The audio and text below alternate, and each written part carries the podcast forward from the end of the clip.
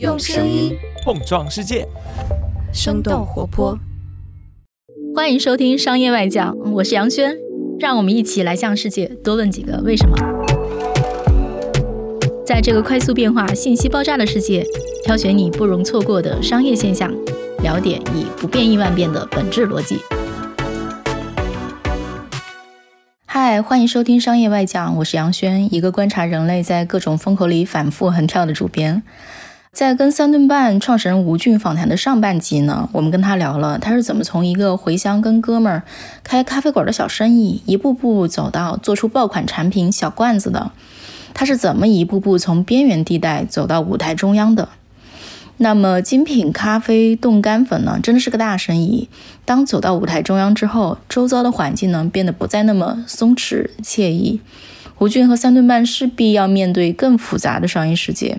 所以，在这次访谈的下半集，我问了他更多挑战性的问题，比如怎么面对蜂拥而至的模仿者和竞争，怎么应对咖啡豆原料价格最近几年的成倍上涨，当消费者遭受各种咖啡产品的饱和攻击时，三顿半还可以向哪里去寻找新的拓展空间？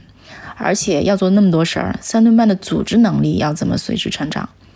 接下来呢，就请听听吴俊是怎么一一面对这些问题的。其实三顿半最近几年蝉联都是天猫的这个品类的 top one，对吧？连续三年，嗯，五年了。哦，五年了。嗯。那在这个过程中，有这么多人来仿造这个小罐子，嗯，为什么你们能始终是 top one 呢？这个壁垒在哪？或者说这个竞争中的关键的点在哪？我觉得目前来讲，在行业里面做成最差异化的，还是它的产品的品质是不一样。比如说，你们在工艺上是有一些独特的工艺，甚至是专利吗？肯定是独特的，因为整个的工业的这些设备都我们自研自造的。冻干只是整个风味供应环节中间的一个技术，其中一环节，它无非是让它的溶解速度相对变得更快，就是可以让它风味的损失变得更少。这里面有一个很重要的东西是，我们喝的咖啡，我们喝的超级浓咖啡。我们喝它是豆子的品质，我们并不是喝一个冻干的技术，对不对？对。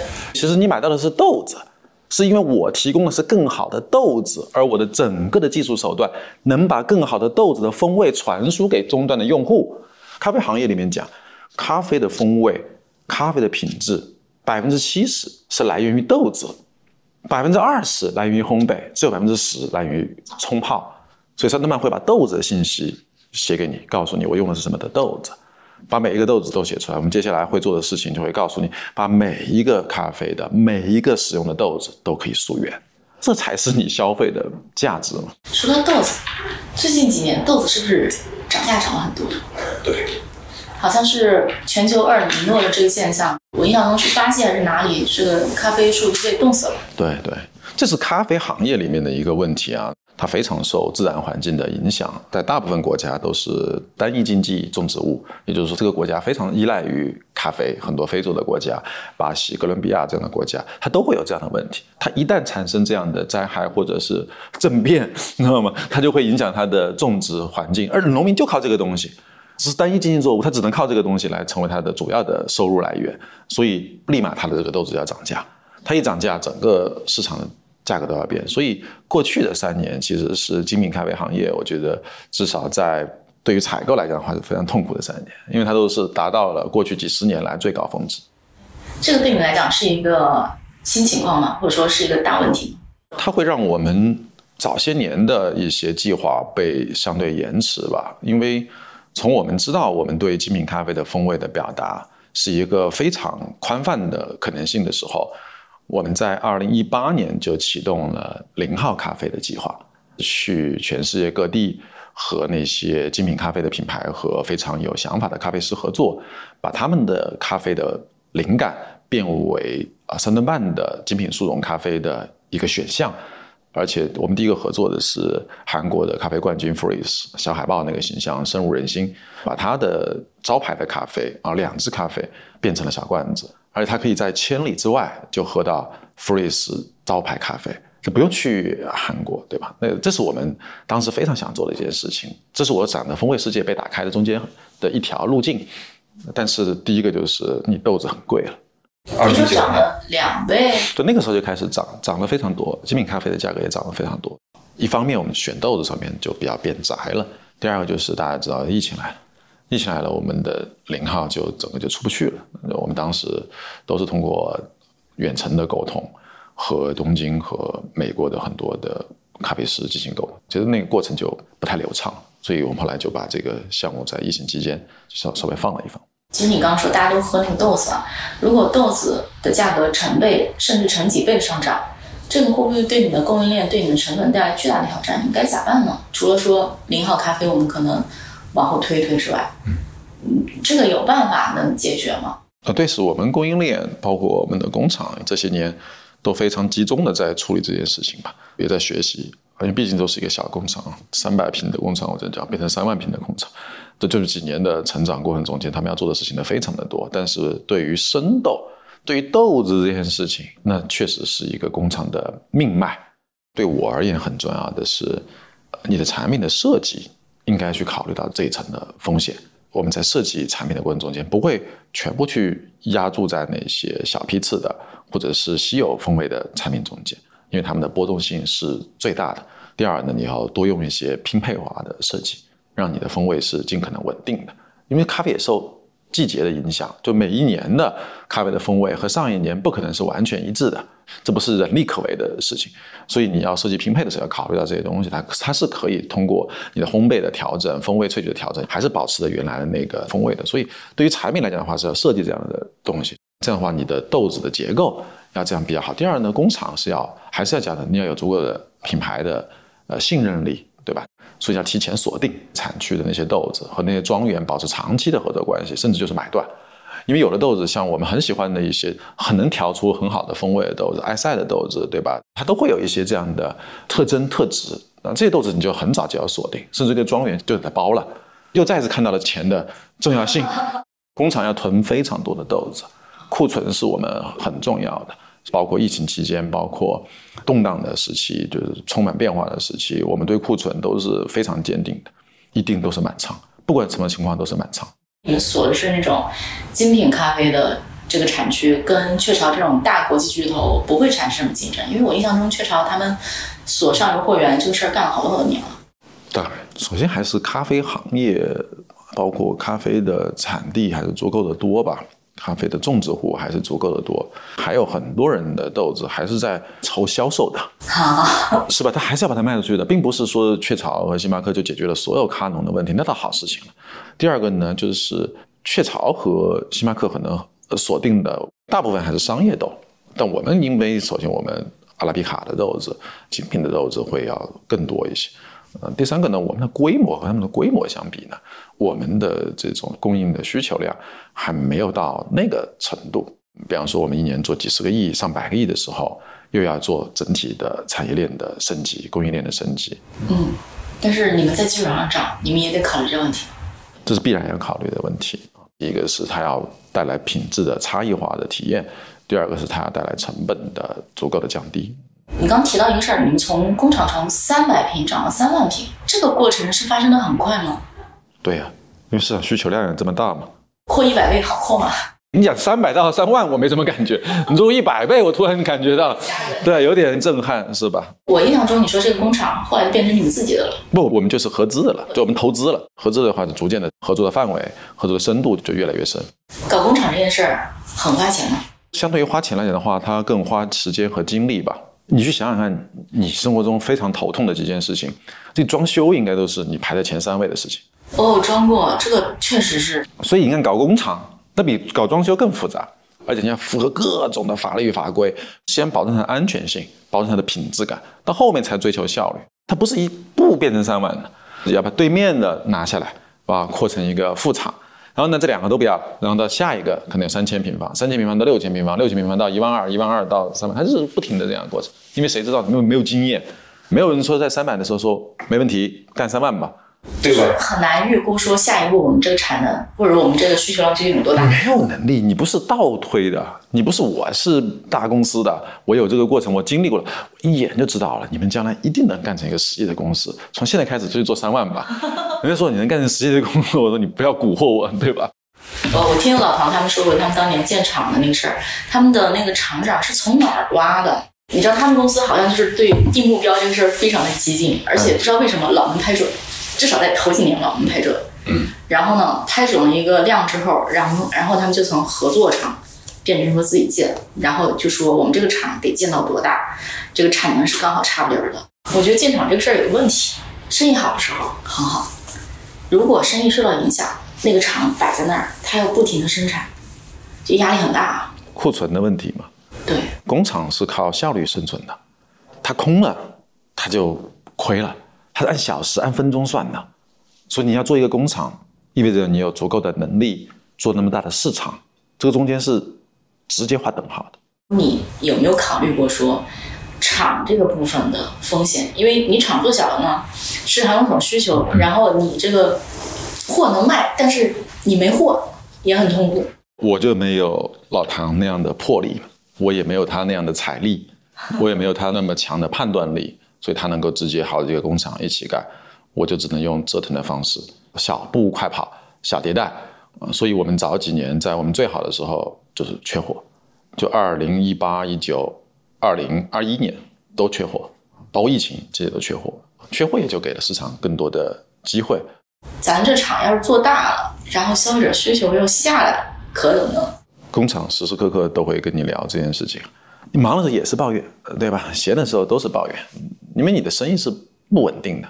为什么跨国企业？你看它每年增长百分之五、百分之十，到头了，它不要那么高的增长，因为它不会做那么强的预期，它准备的后面整个中台后台都是为了百分之五、百分之十做的。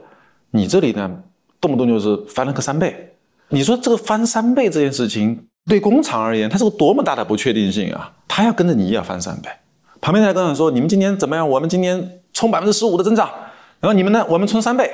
因为觉得你是冲三倍，你要做三倍的准备啊！你不能害别人。但事实上面，我们确实要三倍的增长，我们要保持三倍的增长。但我们永远能保持三倍的增长吗？这个不确定性对工厂的影响是非常大的。我觉得这个就是不断的讨论磨合。”一起干事情的工厂非常重要就是相对的不用花那么多的时间去解释去做信任的背书，人家能信你肯备货很重要。对呀，然后你们也不能坑人。对呀，已经是多年的朋友了，真的一起成长过来的。因为三顿半其实也创立有些年头了。然后我在想，你们的可拓展的这个可能性是什么？我为什么会想这个问题啊？我环顾了一下我的这个周围，我觉得我已经受到了咖啡的饱和攻击。我我给你掰着指头算一下，我们这个办公室楼下有一家便利蜂，他们有咖啡机，特便宜，就是几块钱一杯。然后有一家瑞幸，有一家星巴克的皮卡，然后有一家星巴克的正规店。然后我们办公室有两台咖啡机，同事的桌子上甩着各种挂耳。三分半咖啡液，然后还有同事有手冲，这着实有点多，喝不过来了，你知道吗？嗯，我会觉得说现在咖啡市场竞争已经相当激烈了。有没有你标杆性的大公司？举个例子，假如说以雀巢为例，他们的产品其实是很体系化的，它不是说我就只是一家咖啡公司。第一，产品非常成体系化，当它进线下渠道的时候，它能够最大化利用这个渠道。第二，当经济出现周期波动的时候，它其实也非常的就是抗风险，就是这种百年老公司，它就是抗风险能力特别强，然后产品矩阵特别全。我不知道你有没有考虑过这个问题，因为我在想说，如果三顿半要去拓展，比如说更多的场景，或者说更多的产品矩阵的话，我不知道这方面你们有没有什么思考或者说尝试，或者你们觉得说这对三顿半是个重要的事情吗？重要，当然重要。你自立为成为一家伟大的公司，那它的规模化就是你很重要的一个前提条件。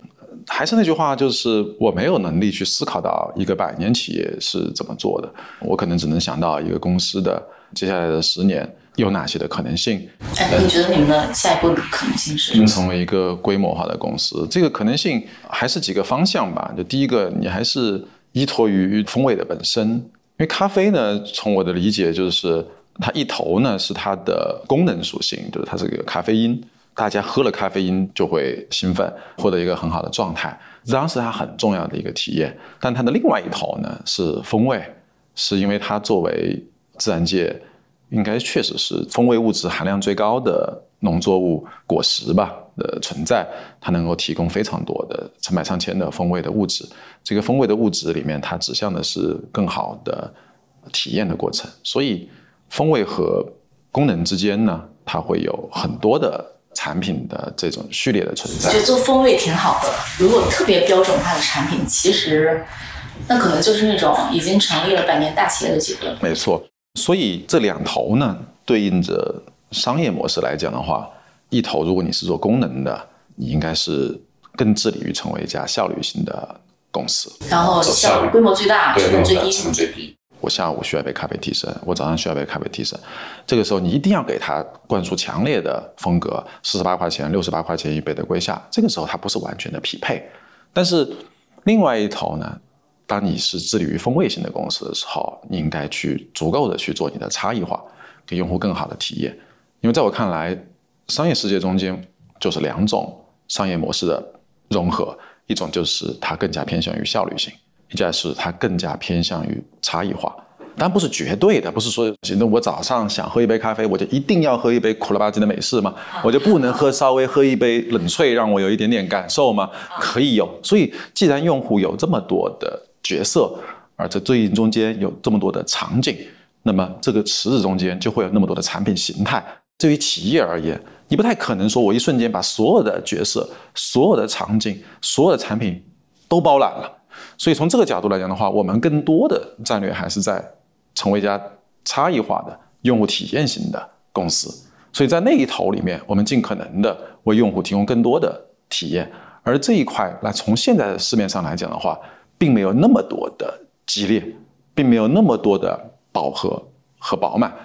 如果从地域来讲的话，我们在城市中间打得非常的激烈，那我们还有广阔的户外天地呢，对吧？那里还有更多的咖啡的需求会要满足呢。因为咖啡的需求不会说。我只在城市里面喝，我只在上班的时候喝。我出去旅行的时候，出去徒步的时候，出去爬山的时候，我就不喝咖啡了。那个时候他还是需要。我在通勤的早上喝的咖啡，和我爬到山顶上面，第二天早上看到日出的那杯咖啡，我觉得它的风味应该是不一样，应该不是同一杯咖啡。那么我就觉得对应的场景应该对应的体验。所以这个场景其实并没有我们想象的那么的饱和。哎，你刚提到说，就是今年可能电商渠道在降，因为可能也被线下渠道稀释一些。你们今年对线下这个渠道有更多的想法吗？哦，会有会有，因为我是天然觉得咖啡是线上线下的啊，因为我自己做过线上，也做过线下，我们从来没有去说我们就是一个纯零售的公司。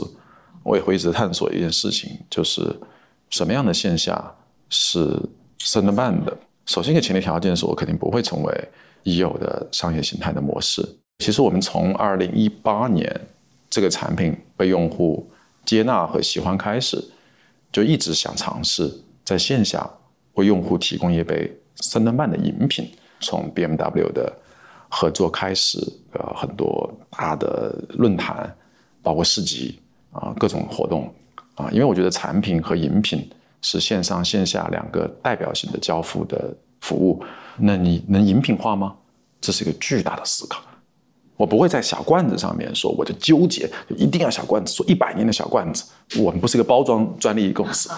我想的下一步就是它能不能饮品化，它会成为一种新的形态。而这种饮品化，它就只能线下，至少是我们可以预期的未来，它只能线下了。至少目前看起来还不会变成包装的饮料。因为包装饮料在今天除了冷藏以外，没有绝个好的办法解决它食品安全的情况下面还有足够多的风味，因为它要消杀。所以我们在做了一系列尝试之后，我们用了一个形式，就是 Into the Force 原力飞行，来试一试三顿半这家公司这个组织有没有可能在饮品化上面进行一些突破，让用户能感知到三顿半。也是可以做一杯好喝的限制化的咖啡的。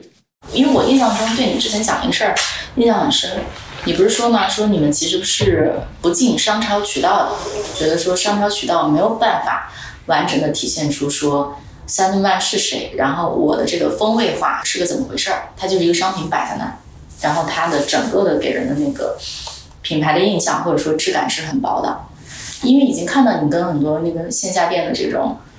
联名了，比如跟 Shake Shake，我觉得是一个很聪明的做法。一方面呢，就是大家的调性很高，场景也也很适合，在这样的地方看到三顿半，不会觉得说三顿半是个速溶咖啡，是带有品牌的调性。我觉得，但是你们搞这种异业联合的时候，追求拓展的这种速度吗？有考虑过说这种线下的异业联合要做到一个多大规模吗？因为很可能很多很有调性的店，店不多，然后一个 event 一个市集，它就一次性的，它可能一年就一次或者一年两次，它这个量可能是相对小的。你们有考虑过或者在乎这个事儿吗？我觉得这是两个问题啊。第一个呢是在线下的渠道的合作中，你和谁一起的问题；第二个是这种线下的渠道的策略。应该是一个什么样的节奏，达到一个什么样的规模？那第一个呢，我们对线下渠道来讲的话，并没有说我们不进商超或者是便利店。我当时应该主要表达的是，因为它是一个创新的系统的产品，它在每一个和用户接触的界面中间，应该都具有创新的一种方式。那因为这个触点不一样，它对应的形式界面就会有点不一样。具体的来讲的话，就是你应该提供一些差异化的产品和服务，去更好的适配线下的渠道。而我们的小罐子的形态和这个风味的理解，在当时的线上的介绍普及是最合理的。在线下可能会遇到更多的误解，因为我没法在我的每个产品旁边去配一个服务人员，告诉他这是一个什么样的咖啡。我其实能理解，因为我喝三顿半是因为说我们的同事在办公室里放着三顿半，然后也没有人给我介绍，我就喝了。而且还是兑牛奶喝的。嗯，你这东西没有一个什么介绍，或者没有一个这种说我们萃取了精品咖啡的风味嘛？感知就是很薄的，或者很薄弱。你你把那玩意儿跟牛奶混在一起，你确实不会觉得说很特别。就是，对，在那个阶段没有做好准备的情况，你就去上这些东西，看起来它可能规模化了，嗯，但但它可能也会模糊。我觉得我们并不是不想去进这个渠道，或者没有规划做这个渠道。而是我们确实是更加尊重这个渠道，因为我们并不是想要进十家八家店，那咱今天就别聊这件事情了，对吧？我们要进的线下店是以万为单位计算的，所以你要做好的是不要以万为单位计算进入，又以万为单位计算退出，这件事情就非常的尴尬。所以我们正在致力于去把这些产品符合这个终端的调性，我们要改变它的形态，改变它的这种宣传。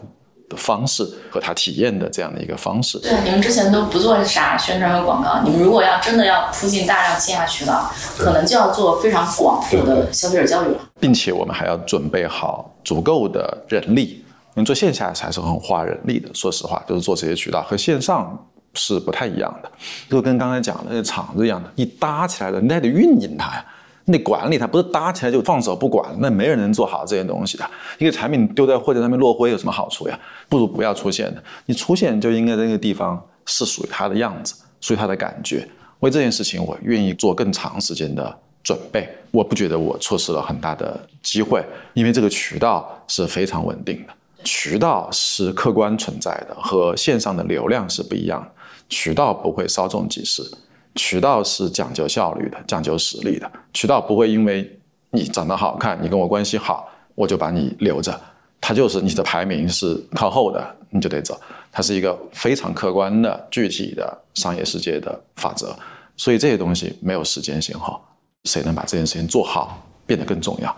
呃所以这是线下渠道，我觉得我的一些想法。当然，异业合作可能，比如说一个什么市集挺合适。但是，假如说你跟一个餐饮品牌。大量的餐饮品牌，他们其实都有自己的咖啡，就是餐馆就有自己的咖啡机呢。首先，第一，人家可以卖自己的产品；第二，三顿半的价格体系是很透明的。三顿半一个小罐子，我看最近促销大概六到七块钱一个小罐子。然后在一个餐馆里，比如说我点杯咖啡，然后他收我三十，然后他说我这是跟三顿半合作的，我心情就是七块钱没有三十，不合适吧？对吧？那会不会这中间其实是有些就是限制的？这还是我们回到我们刚才讲的那个问题：我们喝的不是冻干技术，我们喝的是咖啡的品质。咖啡豆的品质的价格是非常多元的。你在线下的餐饮中间喝到的是龟夏呢？你会觉得那杯龟夏的风味是只值七块钱、八块钱的吗？不会啊，因为那个豆子成本就几百块钱一公斤啊。啊，我也可以举一个实际的例子，是我这么多年的一个观察，你也可以去试一试。就是你去酒店早餐，哪怕是五星级的酒店，你去点个早餐，你去喝一杯他的咖啡，因为他大部分只有一种豆子的选择，对，而它就是一个自动咖啡机的选择，而且它只会有深烘焙的选择，因为它要考虑你的豆子的养豆期，呃，足够的时间长嘛，它不能天天给你换嘛。它的自动咖啡机它不不太会是线下餐饮的那些动辄十几万的自动咖啡机，它冲出来的咖啡的风味或者说好喝的程度是有限的。那至少圣登曼能够在这个上面提供更多元的选择。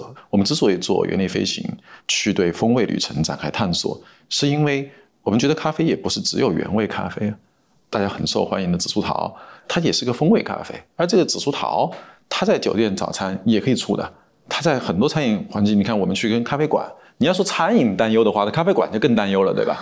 我们邀请了几十个城市的咖啡馆，都是精品咖啡馆，都是非常 top 级别的精品咖啡馆，出我们的紫苏桃，非常愿意，也非常喜欢。是因为你朋友多吗？不是朋，我觉得朋友多会帮你一次忙，但是他不会帮你一个月的忙，他也不会说我继续愿意跟你合作，明年继续来做这件事情。他只能解决你的小范围的问题，他只能解决郭德纲讲的一百五十个人剧场的问题。但是你要解决一个大的市场的问题，你还是要给他们足够好的生产力，给他们足够好的生产工具，他们才能把这个生产关系用他们的场景交付给用户，获得更好的体验。所以这个还是你的实力的问题，品质的问题。也就是说，你们其实也不排斥做各种风味的这种新的产品。精品咖啡的风味世界，个人觉得它不会只有原味的形式存在。原味的形式存在是非常本真的、自然的、丰富的表达，这是我非常喜欢的。但是我发现另外一个可能性，就是在更广阔的世界中间，还有非常多的风味的因子，它和精品咖啡中间的风味因子产生碰撞的这个可能性会更大、更有趣、更生动。这件事情更值得我奔赴下一个七年。对，而且我觉得消费者多少有点追求新鲜感。有个说法嘛，说那个你如果开一家线下的餐馆，基本上三年你的菜单是要重新全都换过一遍的，不断的需要给他一些新的刺激。对我理解，我理解，对我觉得用户对新鲜感的追寻是天生的，这是人类的共性 啊。但是所有的新的东西都会变成旧的东西的，都会变成旧的东西。从做产品而言，我更希望是做长续的、长效的产品。你比方说巴乐碰，什么线下的饮品的巴乐碰，两三年了。你说它新鲜吗？它不新鲜了，但很多人还会去喝，重复的喝。这样的长效经典之后，它就会有新的可能性，因为它身上有品牌感了。当它有品牌感的时候，它就有体系感了。这个巴乐碰体系感之后，它能不能做成巴乐碰的冰淇淋呢？这个新鲜感和体系感来讲的话，我会更追求它的体系。这个事情它就会一直打开。我巴乐碰能不能变成一个原料的部分，在别的地方出现呢？可能在餐厅上面出现，餐桌上面出现，这就是风味的旅程是无限的。之前好像你是这家公司最大的产品经理，嗯，对，给给人一种这个印象。哎，那随着你们公司变大，我那个认为说你们可能要做更多的产品，或者产品场景也好，产品矩阵也好，你们做产品这个能力，你能够交给你的团队吗？能够让他们说做一个团队？虽然不是你自己亲自上手，但是也能 deliver 出一个相当可以、相当好卖的产品吗？这个事儿，你你有没有去做一些尝试？这首先第一个是我比较惭愧的地方，我除了是扮演这个产品经理的角色，我还有公司在现在的发展阶段中间，我还要扮演非常多的角色，所以我们产品的这些大副们是找我，其实是比较难的一件事情，可能每次约到我都是夜深人静。或者是周末或者什么时间，对他们来讲也是也是挺为难的一件事情，呃，所以和他们的沟通其实会相对的没有像一个呃成熟稳定的公司中间一个产品总监和同事们的沟通那么的高频，那么的细致，带领他们的成长没有的那么的好吧？因为这个公司的基因呢，它是比较偏向于产品的，所以它有非常多的做产品的机会。不仅仅是咖啡，也包括了一些周边的产品。只要不是那种我们讲的结构性的产品，比方说说咖啡饮料，或者是这种大的结构性的产品，我很多都可以让他们去进行，呃，相对更加独立的去尝试。我们在旁边只是扮演的一个指导的角色，让他们去交付出一个如果不讲究大结构，没有重大的市场的这种关键决策问题，以及它没有规模化要求那么的高。比方说，我们做一些艺术家联名的一些周边，做一些线下的，比方说返航计划的物资，就这些，其实他们很多都会自己去做。做的过程中间学习、推盘、复盘的成长，我觉得最重要是机会。他不一定是有一个很懂的人在你旁边站着，而是他要有机会去实践。他自己学习的能力，首先肯定是要很强的，否则他不太能进我们公司。然后他只要有机会三次五次，他肯定会成长为一个比较优秀的产品人吧。嗯，但如果他们要有那种你说的做这种结构化的产品、关键性的产品的这个能力呢，能行吗？你要能洞察转化价值和持续的增益价值这件事情，还是挺复合的，挺难的。有这样的天分的人。其实相对可能会没有那么的多。第二，你还得要开放很多连接。你做产品的，你不是不跟设计打交道，你不是不跟文案打交道，你不是不跟运营打交道，你不是不跟市场打交道，你不是不跟供应链打交道，你不是不跟工厂打交道。你有很多的人要去打交道，还包括你要天天跟用户去沟通，还得看一下行业，看一下发展，对吧？你还不能闭门造车。其实做一个产品人，没有大家想象的那么的。容易，哎，我记得你以前说你有个能力叫做分身成用户啊。我觉得它不是一个能力，它是基因，就是站在用户角度是一个基因，是你与生俱来的东西。你没有就很难。我我指的是工作中间啊，创造品牌和产品的价值中间，你是这样的一类人，你就会有这样的方式方法。它的底子是基因，后面才是更多的方法。但是如果你不是这类型的人，你说我平常不太站在别人的立场考虑问题，或者我是一个比较自我为中心的人，你很难通过训练达到那个状态，我觉得很难。那首先还是一个基因的问题。我们讲基因、体质、能力，其实就是都是三个东西是一起的。你首先是基因对。你说这个基因，我非常粗浅的想想，站在用户的立场考虑，是不是他也不能太执拗？对对，不能执拗。我说的，除非你就是做艺术品，你完全应该执拗。你应该做非常个人化的表达，否则它就不叫艺术了，它就不叫个性价值。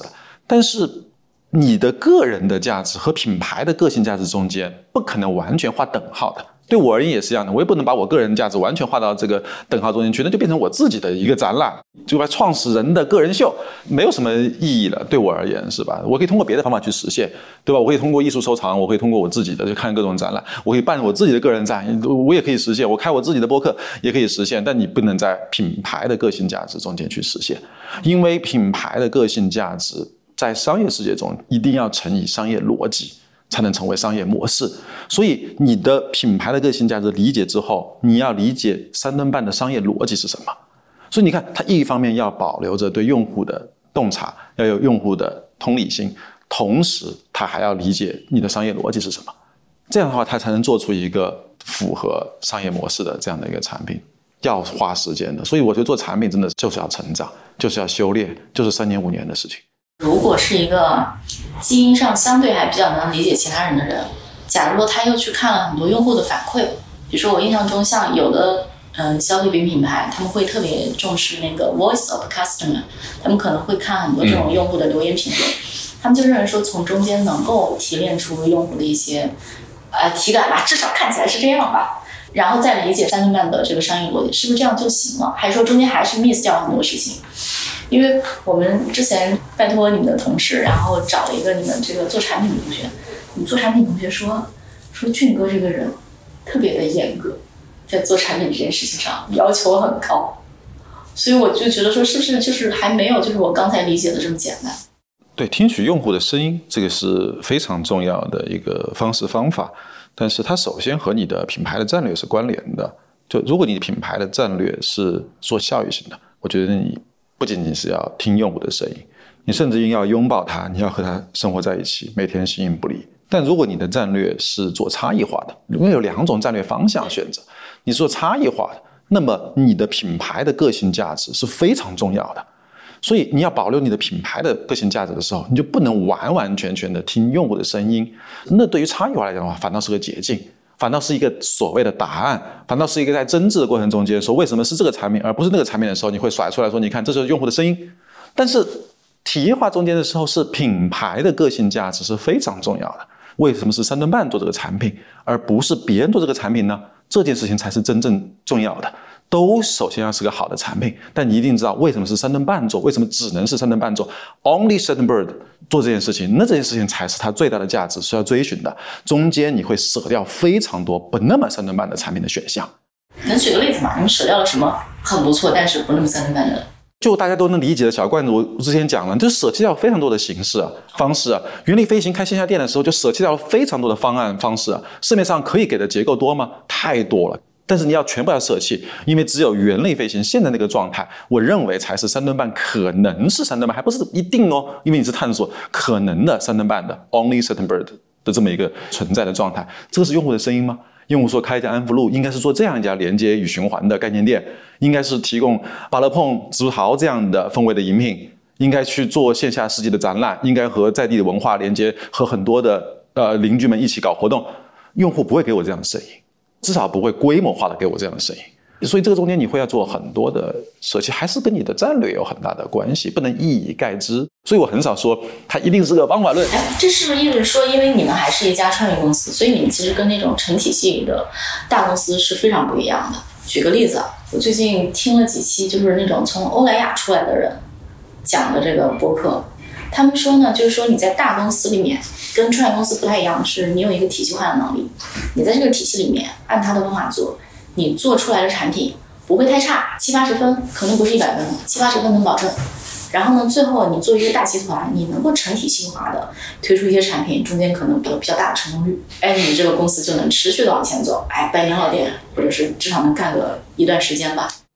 我的理解是，它不一定跟规模大小有直接的关系。有很多大的公司，比方说苹果也好，或者 Google 也好，这个组织是一个敏捷型的组织的设计，是一个灵活性的组织的设计，它所呈现出的结果就不太一样。一方面，刚才讲的战略是非常重要的，因为战略决定了你很多后面的动作和路径。一方面是你的组织的形态是怎么一个存在，像圣德曼可能希望成为更灵活的、更敏捷型的组织，就是希望在将来，即便规模做得更大的时候，我们还是能够去做更多的创新。我们不会为追求足够的稳定性、安全性，让创新的路径周期变得更长。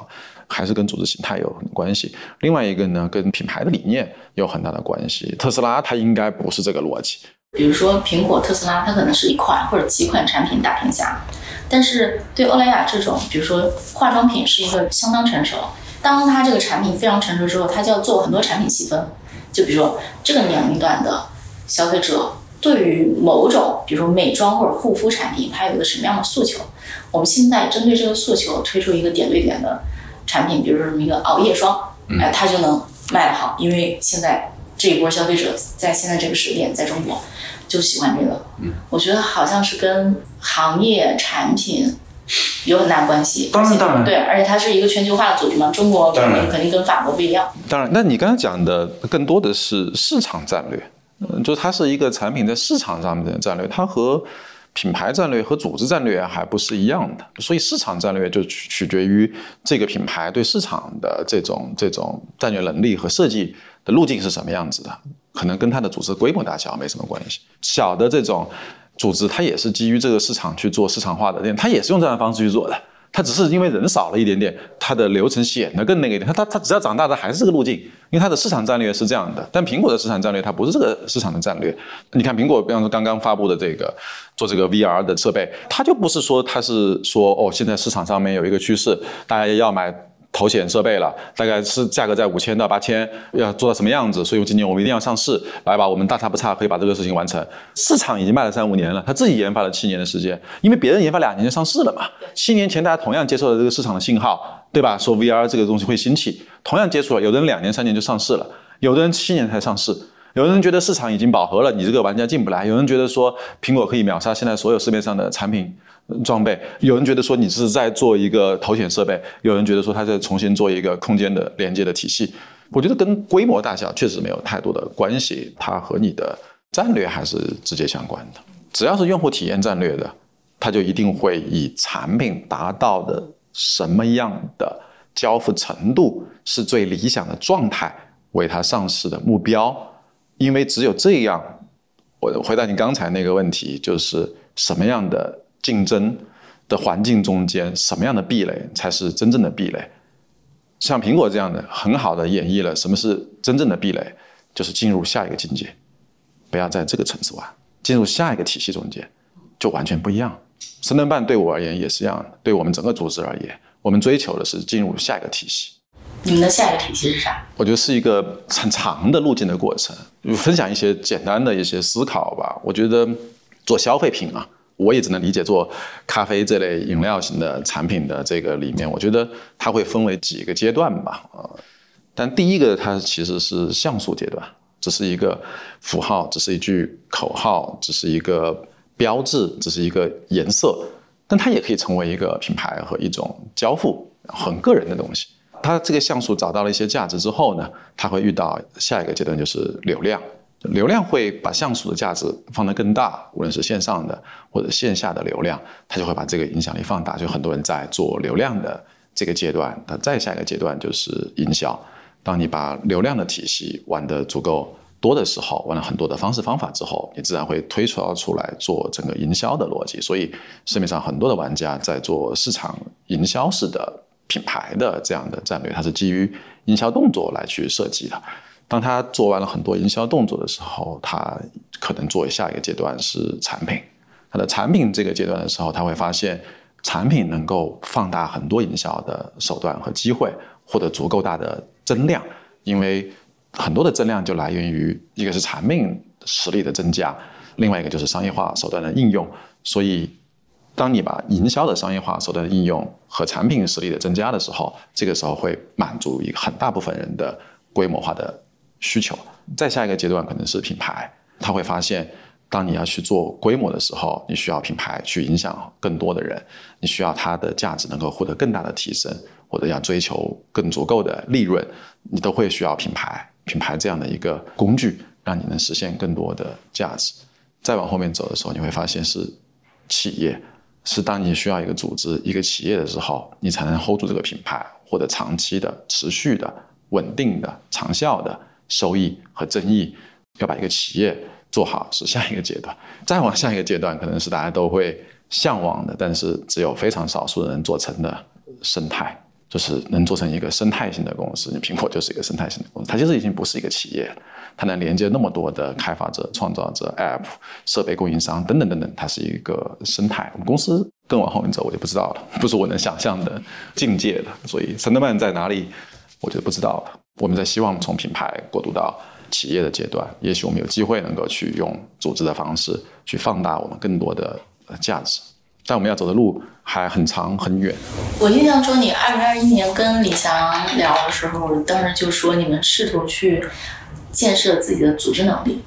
现在已经过去一两年了，咋咋咋样了这个事儿？挺难的啊，反正跟创始人有很大的关系吧。我觉得一个创始人经常就是成为了这家企业的短板。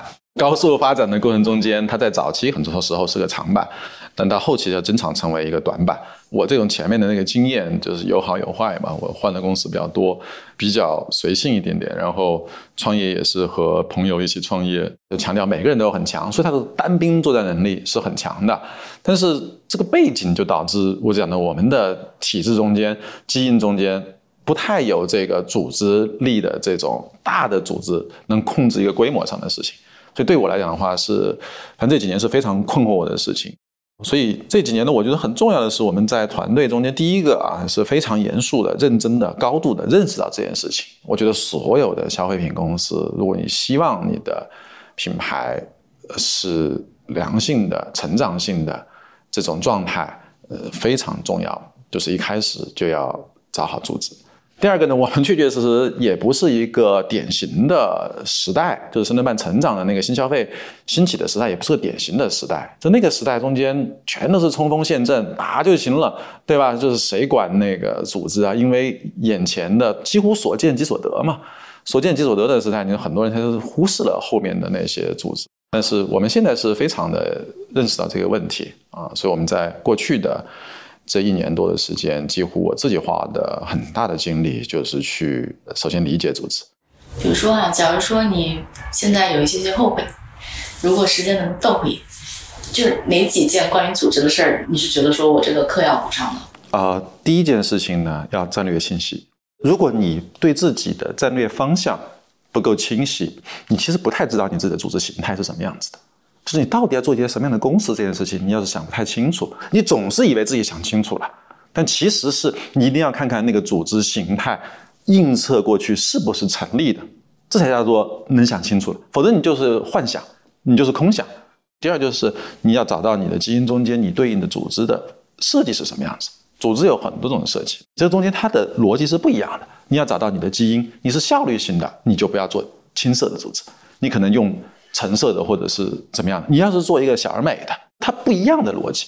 这些东西看似起来都是教育或者是理论，但事实上面它跟你每一天的工作每一个状态都是直接紧密相关的，跟你所有的产出，特别是你产出的效率、工作流程的丝滑度吧，是有直接的关系的。对。人这个事儿，选用预留啊，第一步是选的。反正你四字真经呢，都来的比较快啊。对对对对。做得起来的时候呢，你就会因为战略战略嘛，就很多选择的问题。你选择的时候，你就很容易忽视。哎，那现在你们的战略是什么？要用一个什么样的组织匹配？这个事儿你想清楚了吗？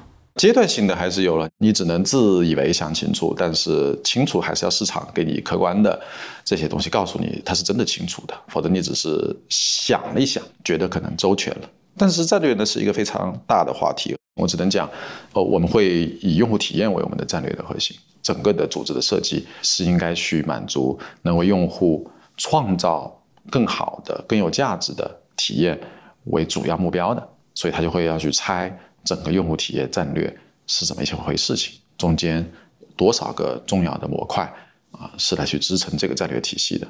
那你这东西还需要更具象化。比如说，假如说你是以用户为战略的核心啊，但用户就像你讲的，用户体验有很多种嘛。比如说，当年什么微软说让每个人手里都有个电脑，啊，对，哎，这可能是个很愿景，那个叫愿景，对对，很很清晰的愿景。然后咱再看咱怎么做。最粗暴的理解啊，那用户体验呢，就是第一肯定是用户足够规模的，那就说明你要做规模化，你要让你的用户要变得更多，这个是你已经确定一个方向，不是要成为一个小而美的公司了，对吧？第二个呢，你就要做的体验，你要追求的肯定是差异化的，比方说，我们认为它中间的价值是由啊消费价值、文化价值、社会化价值来去构成的用户的体验，它对应的应该在。消费体验、文化体验和社会化体验中间去构建用户体验的这么一个模块，他就会这么去一层层的拆啊。用户呢，他会要做用户规模，他就要想清楚用户的路径是什么。我们就做了一个叫旅行者的战略，我们的整个用户如何成为旅行者，他从哪里来，干什么事情，从触点上面发生什么关系，最后怎么去留存啊，怎么去运营他们，和他们去沟通，然后怎么去成长，他会我们一起走多远的路，走到什么样的场景中间去。那就是一个旅行者的战略的一个体系，其实它有很多种模块，很难去讲完。反正一个特别简略的一个说法，说战略呢是一个你说出来别人也抄不会的东西。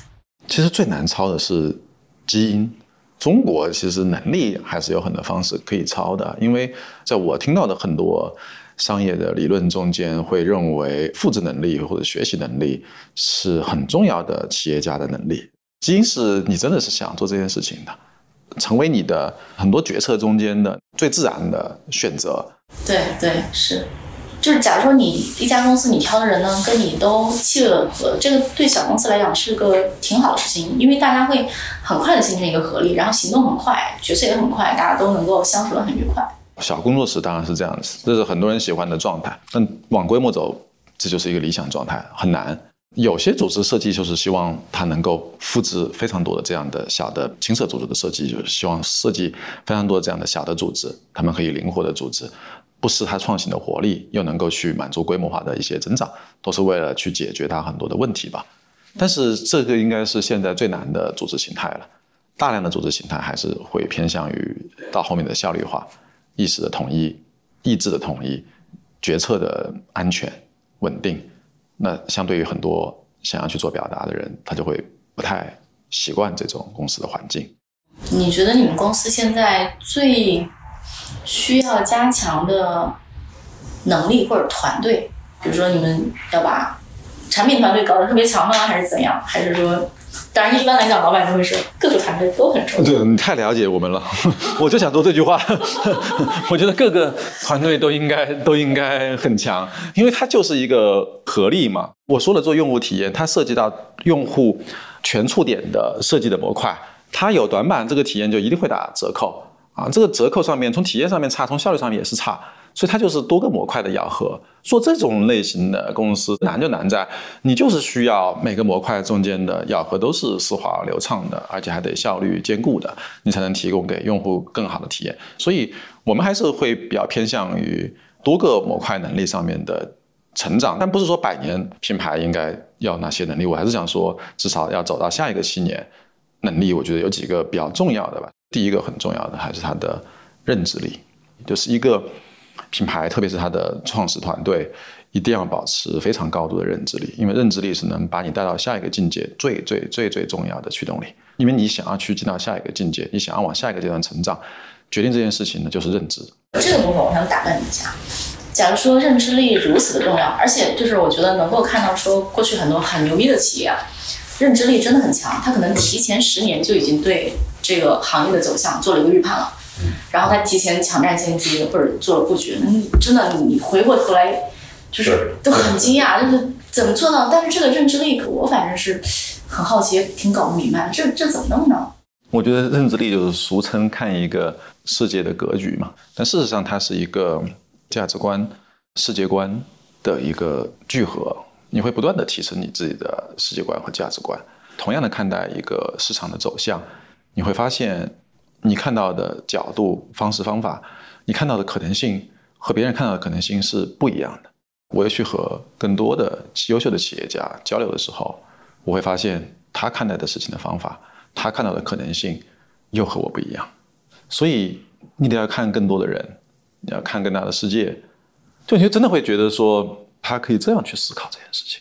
对，这就像你今天问我的问题哈。我如果有机会，咱们再去问问乔布斯、马斯克，你会发现我们回答的这些问题可能很渺小，很初级。可能你会觉得说，我哎，我我在这里谈论这个，谈论那个。那最有趣的地方就是，你回过头来看同样的问题，你会觉得这些问题回答的方式就不一样。但你不能是抄袭啊，是你真的是这么思考的，就你本能的反应就这么思考的，你不用做什么准备。你会发现，哇塞，那真不一样。所以我喜欢看纪录片嘛。非常真实客观跟你讲他是怎么思考的，你听那些人的思考，你会觉得太降维了，太压制了，真的就是认知压制你这层的东西。当然，你也可以理解我，这这这还在这里做这些事情，人家都已经要去宇宙了，对吧？他认识人看到的他成长的经历是不一样，这认知就是你这些实践，你不断的实践，不断的思考，不断的挑战，不断的成长，每一个境界上面的自我的那个突破。表现为你对这件事情的认知而已，只是用了一个词语概括而已。创业很有乐趣的地方就在于你总会找到下一个自我，你总会找到下一个不能说更优秀的自我哈，这样不能这么说，但你自己会更喜欢这个状态，你会更喜欢自己对这一层事情的思考。你会看那个《三体》，那个宇宙的维度是这么一层层打开的时候，你会觉得说太渺小了。咱们做的这些事情太渺小了，你不要跟我说百年老店是多么无趣的事情，是因为这个名词太无趣了。但是如果一条路能让你走上一百年，这个旅程得有多么生动啊！无限的风景，山背后还有一个更大的世界，这个世界背后又有一个更大的世界，这就是我认为认知提升它会带来你很大的欣喜，这个欣喜是创业最大的满足感，所以它摆在第一位，我认为是认知力。我那个朋友不是研究过雀巢吗，他就说了一个事儿，我觉得这也过于牛逼了。雀巢有一任那个 CEO，然后提前预判到世界的变化，提前几十年把水源买了。他是认知到说这个世界的好的水源会变得稀缺。我心里是多少年前的事儿，怎么能够判断出几十年之后世界的水源变得稀缺呢？因为总有人在探索，总有人在实践，总有人在找那些可能性，同时又总有人能看到这些可能性的价值。他能找到价值转化的那个机会和载体和需要的充分及必要的条件。我觉得能够洞察几十年之后的世界，这个也有点过于厉害了，过于牛逼了。所以认知力是统帅的呀，硬要用什么杠杆这样的词语，我觉得认知力是最大的杠杆。就你看到那个东西是最大的杠杆，其次才是我讲第二个是创新力。比如说，你觉得现在的你啊，你对未来世界，你觉得有形成什么认知和判断吗？比方说，我觉得产品和服务的结合当我们想要去创业、寻求创业机会的时候，因为很多问我这个问题，就是什么是适合创业的方向，才会怎么怎么样？我觉得你如果想走一段很长旅程的话，你尽可能去找你的产品也能做服务化的这样的机会。第一是它比较有趣、有意思；第二，它可能比较长续，它非常有挑战。我这也是一种认知的思考。另外一层呢，它也不是说所有东西都是宏大的、规模化的才叫做认知的思考，也有东西是很细致的一种思考，或者是一种情感上的一种思考，它也算是一种认知。比方说专注。这就是和多年前比的时候不一样的。在所见即所得的年代，你就觉得什么都应该去做，什么都应该是尝试，因为你觉得什么东西都能转化，只要有流量，只要有达人能把这事情讲清楚，他能让那些用户心动，这件事情就能成立。所以所有的你都会这么去做。然后呢，你就会发现不够专注。如果你是用户体验战略，你应该给他更专注的东西，你应该专注在体验本身，而应该尽可能的少一些 SKU，尽可能的把一些产品的东西做到更极致。因为当你在全世界打开疫情之后，你再转一圈的时候，你会发现那些优秀的公司，那些真正致力于用户体验的公司，它的产品都非常的少，它的环境都非常的纯粹，它都试图把产品和服务进行很好的连接。那跟人家讲迪士尼，迪士尼是产品吗？是产品，但是它服务化。专注也是一种很重要的认知吧，你不能都是说我这个规模的搞市场的或什么之类的。你讲这个服务是不是跟你说那个你觉得这个产品的要做后是有关联的？对对对对，有关联的。说白了就是用户体验的旅程要拉得足够的长，场景要相对足够的多，但是你要专注在一个产品线上面，这才是它的难度。你可以说我今天又做了咖啡粉。明天做了咖啡豆，后天做 Despresso 机器，后天做了饮料。这样的话，我显得我的用户的旅程更长。其实这个就不是专注了嘛？看起来是很长，点分的很多，但它并没有形成用户体验上的合力啊，它没有把这件事情逐渐推向极致，啊所以它的价值兑现的时候就兑现的很散。对，因为如果只是一个东西摆在那儿，薄薄的一层，你对它没有什么认知，你也不知道该怎么弄，整个体验非常的单薄。然后最后价值就会，我觉得就会相对低。对，这是要讲另外一个东西，就是商业世界里面做品牌的本质其实就是避免商品化，不要成为一个宝宝的商品。我就这个商品，那我就会按原材料价格给你来定义了，这叫做初级产品形态化，这个就很麻烦了。就那我们做品牌就是不希望它是初级产品形态化嘛，否则大家怎么去做一条链条呢？这个链条中间怎么有这么多人创造价值呢？做咖啡就卖咖啡豆了，所有事情都解决了。那肯定就不是这个逻辑嘛，所以你要做品牌，你要做用户旅程更长的体验，创造更长效的价值，甚至它不仅仅是咖啡，它还有更多生活方式的东西。但是它需要你更专注的把这条旅程设计完的原因，也是因为你的能力现在也只能到这个阶段。迪士尼也是一百年之后，它也不是一出来就做了一个乐园的，但是它是先把它的 IP 做好，把动画做好。沃尔迪士尼最开始做的东西。就是画米老鼠，就画了多少年？他并没有说画米老鼠的时候就想说，将来我要把它变成米老鼠乐园。但有这种认知也很强了啊！这就马斯克的就是这样的。我现在要做特斯拉，是因为我要去火星。你是想不明白为什么我做特斯拉是在做火星？他说我是做特斯拉的时候要筹措他妈各种各样的东西，然后要开各种各样的公司，最后要去养活一家公司，把人类送到火星上去。这种认知你觉得太压制了，你知道吗？太压制了。那刚才才刚讲第一层认知，后面还有好几层吗？我觉得第二层是它的创新力，那确实用做用户体验，你不用创新的方式是做不出差异化的。那做不出差异化，你你就没法完成交付这个事情，不用太讲，对吧？你做一个体验型的差异化的公司，你没有创新的能力，你没有创新的产品、创新的服务、创新的理念、创新等等等等，你其实都做不了这件事情。认知是不断要提升的，创新是不断提升，这两件事情几乎都没有底线。创新能力有很多时候，一家创业公司最开始它创新能力来自于它的创团队有创新能力。但是，我后来发现，有很多公司就是做大了之后，老板们就会开始觉得说，我要让我的组织有创新能力，但是创新不能靠我自己。然后，那这个事儿怎么从一个哎，创始团队有创新能力，到变成说，咱这组织即使老板不创新，咱这组织也能创新，这个怎么弄呢？我觉得这个还得是。品牌的价值观吧，就创新还是写在品牌的价值观中间，因为价值观非常重要。我以前也非常讨厌这种动不动就是战略、愿景、使命、价值观，呃，这这这种东西，我觉得都都非常的那种教条、跌位，听上去都是那种扯大横幅的那种感觉，都是为了横幅上面那几个字写的很有气派、很有气势、很能压制别人。我以前就这种思考，但后来我想明白了，其实它就是个名词。你不要去想那个名词，你不要觉得它是个使命，你把它换成 mission，听起来就就好很多了，对吧？你就所以我们叫 on the mission，对，我们做了一个内部的系列 on the mission，就是在探索的这种任务路程中间去不断的披荆斩棘，做成它就好一点点。你它是换一个逻辑，但创新它如果不是价值观，它就不会成为所有人做这件事情的驱动力，就不会成为一个产品是足够好的判断的标准之一。所以它不是创始人的事情。创始人只是让他有这个基因，因为有的公司它就是没有创新的基因。你看基因多么的重要，有的公司它就是算账，真的，我见过很多公司，账盘打的我真的是佩服，就是算抠细节，我觉得那是一个超能力，对我来讲是个超能力，就是他是真的可以把这个东西算得非常细致的。你跟他讲创新，他不想听的。我觉得能设计出这样的后台，它也是一个很重要的，对吧？这个财务能力也是个创新能力啊，这个是很泛指的创新能力。啊但我讲的是用户体验上的创新能力，是指的这个方向上的东西。如果你不是成为价值观是没有用的，它不是你招了几个人，大家没有这个气氛的。我们内部讲很深的慢，就是首先你得要做一个更理想的交付啊，这更理想的交付中间就必须要含有创新的元素。我就我就问你呀，be set and bird be different 这句话你怎么理解？你哪怕就讲一个，你说我在这个包装上面有创新，我在。企业上面有了创新，我在数字化上面有了创新都可以，取名字方式上面的创新都可以，但你一定要把这个创新点告诉我，否则我不知道这中间的这个交付点在哪里。它是一个逻辑，这个逻辑很重要，就只是它这个词语跟那个百年老店一样，让人觉得 别位。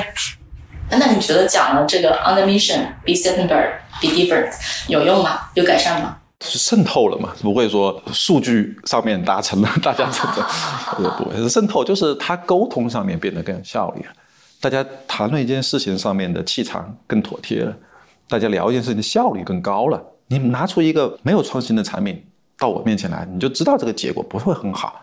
你就知道我一定要拿一个还有很多实力，还以身作则。对对对，因为我是这么判断的呀。你没有足够好的创新，但不是说我们今天做的多好，我在强调我们今天做的很多的不够。我主要讲的是支撑深圳办未来下一个七年应该做好哪些事情所需要的能力。不是我们今天创新能力很强，认知能力很强，咱们就是路上 on the mission，主要是品牌力吧，一直要保持着你对创新力的价值增长。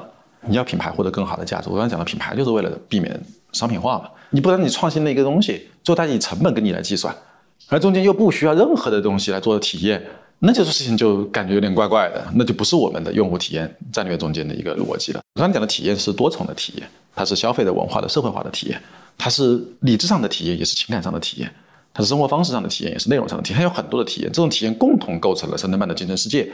第四个是组织力啊，我们聊了很多呀，因为组织力是保障它能够长续的去发展的能力啊，否则我们能够在局部的认知、局部的创新、局部的品牌，但是不能长续的发展，那这件事情就说明你的组织力肯定是不能保持你有长期争议效果的。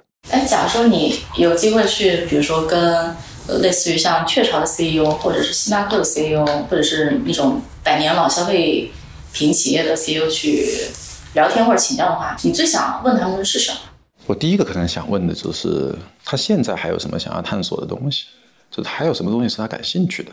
这么大的规模，这么长的时间，这么大的体量，这么多的用户，看到那么大的世界，他现在更关注的下一个可能是什么？第二个呢，就是想问一下，就是那些坑，你觉得三顿半会遇到一些什么坑？这个我觉得是不一定准确，但是。作为创始人，应该小心提防的东西，多听一些别人对你坑的意见，其实是好的事情。但你一定是有自己的理解和判断，但是它提供了一种你可能走向一个硬伤的那个可能性，这一点是我觉得是非常要小心的一个部分。因为我以前很少的听到别人的，听到别人说的建议，我当时是觉得，第一是我没有听进去，第二个是我自以为听懂了。事实上面，你都没有完全的理解这件事情。有什么建议是你当时没有听懂，现在回过头来？比如说我刚才讲的组织的问题，就很多人都会这样，包括一些投资人或者有经验的这些创始人，从我身上能看到，可能我们的组织是当然是可能会创新的、活力的，可能是生动有趣的，未必它是稳定的，未必它是长效的，他会在这个方面有一些建议或者一些担心。比方说生产供应上面，可能会建议你说要有更大的一些投入。当你去做一些融资的时候，你要更多的去放到工厂上面去，尽快的扩大一些产能。但是因为我刚刚讲，你会谨慎的看待、审慎的看待中型化、规模化这些事情的时候，你在那个状态中间，你会天然的会觉得这件事情为时过早，太激进了。对，你会觉得说这些鸡蛋放到这个篮子里面，不如放到那个里面，会对我现在更有帮助。这个鸡蛋可能是财务上的，也可能是精力上的、时间上的，你会有一个分配的问题。我觉得这些东西都是决策。人生很重大的一些决策中间，包括融资，什么时候融资，融到一个什么样的程度的融资，它都会有一些更理想的抉择。当然，我们是幸运的，我们很多的坑都没有踩。现在的状态相对来讲是维持在我们做用户体验那个状态的过程的。我们没有把我们直接逆基因的走向了效率化的那一时刻。即便有一些过程，我觉得它也是一些尝试。也是你要形成一个认知力必不可少的尝试。你要在商业世界中间成为一个伟大的品牌，你不可能是完全所有东西都是纯粹的。你要弄脏双手的，你要打湿双脚的，你要走那么多路的。总体上是，我觉得是比较平衡的。当然，因为是三顿半，所以总会追求更理想的状态，所以还会有更好的一些结果。好的，这次节目就先聊到这里。如果还不知道吴俊的创业故事是怎么从小做大的，请收听这次访谈的上半集。关于这期节目，大家有什么想法呢？都可以在各大平台给我们留言。如果你喜欢本期节目，也欢迎你点赞、关注、转发、赞赏。也欢迎大家关注我们的公众号“生动活泼”，声是声音的声。感谢大家的收听，我们下期节目再见。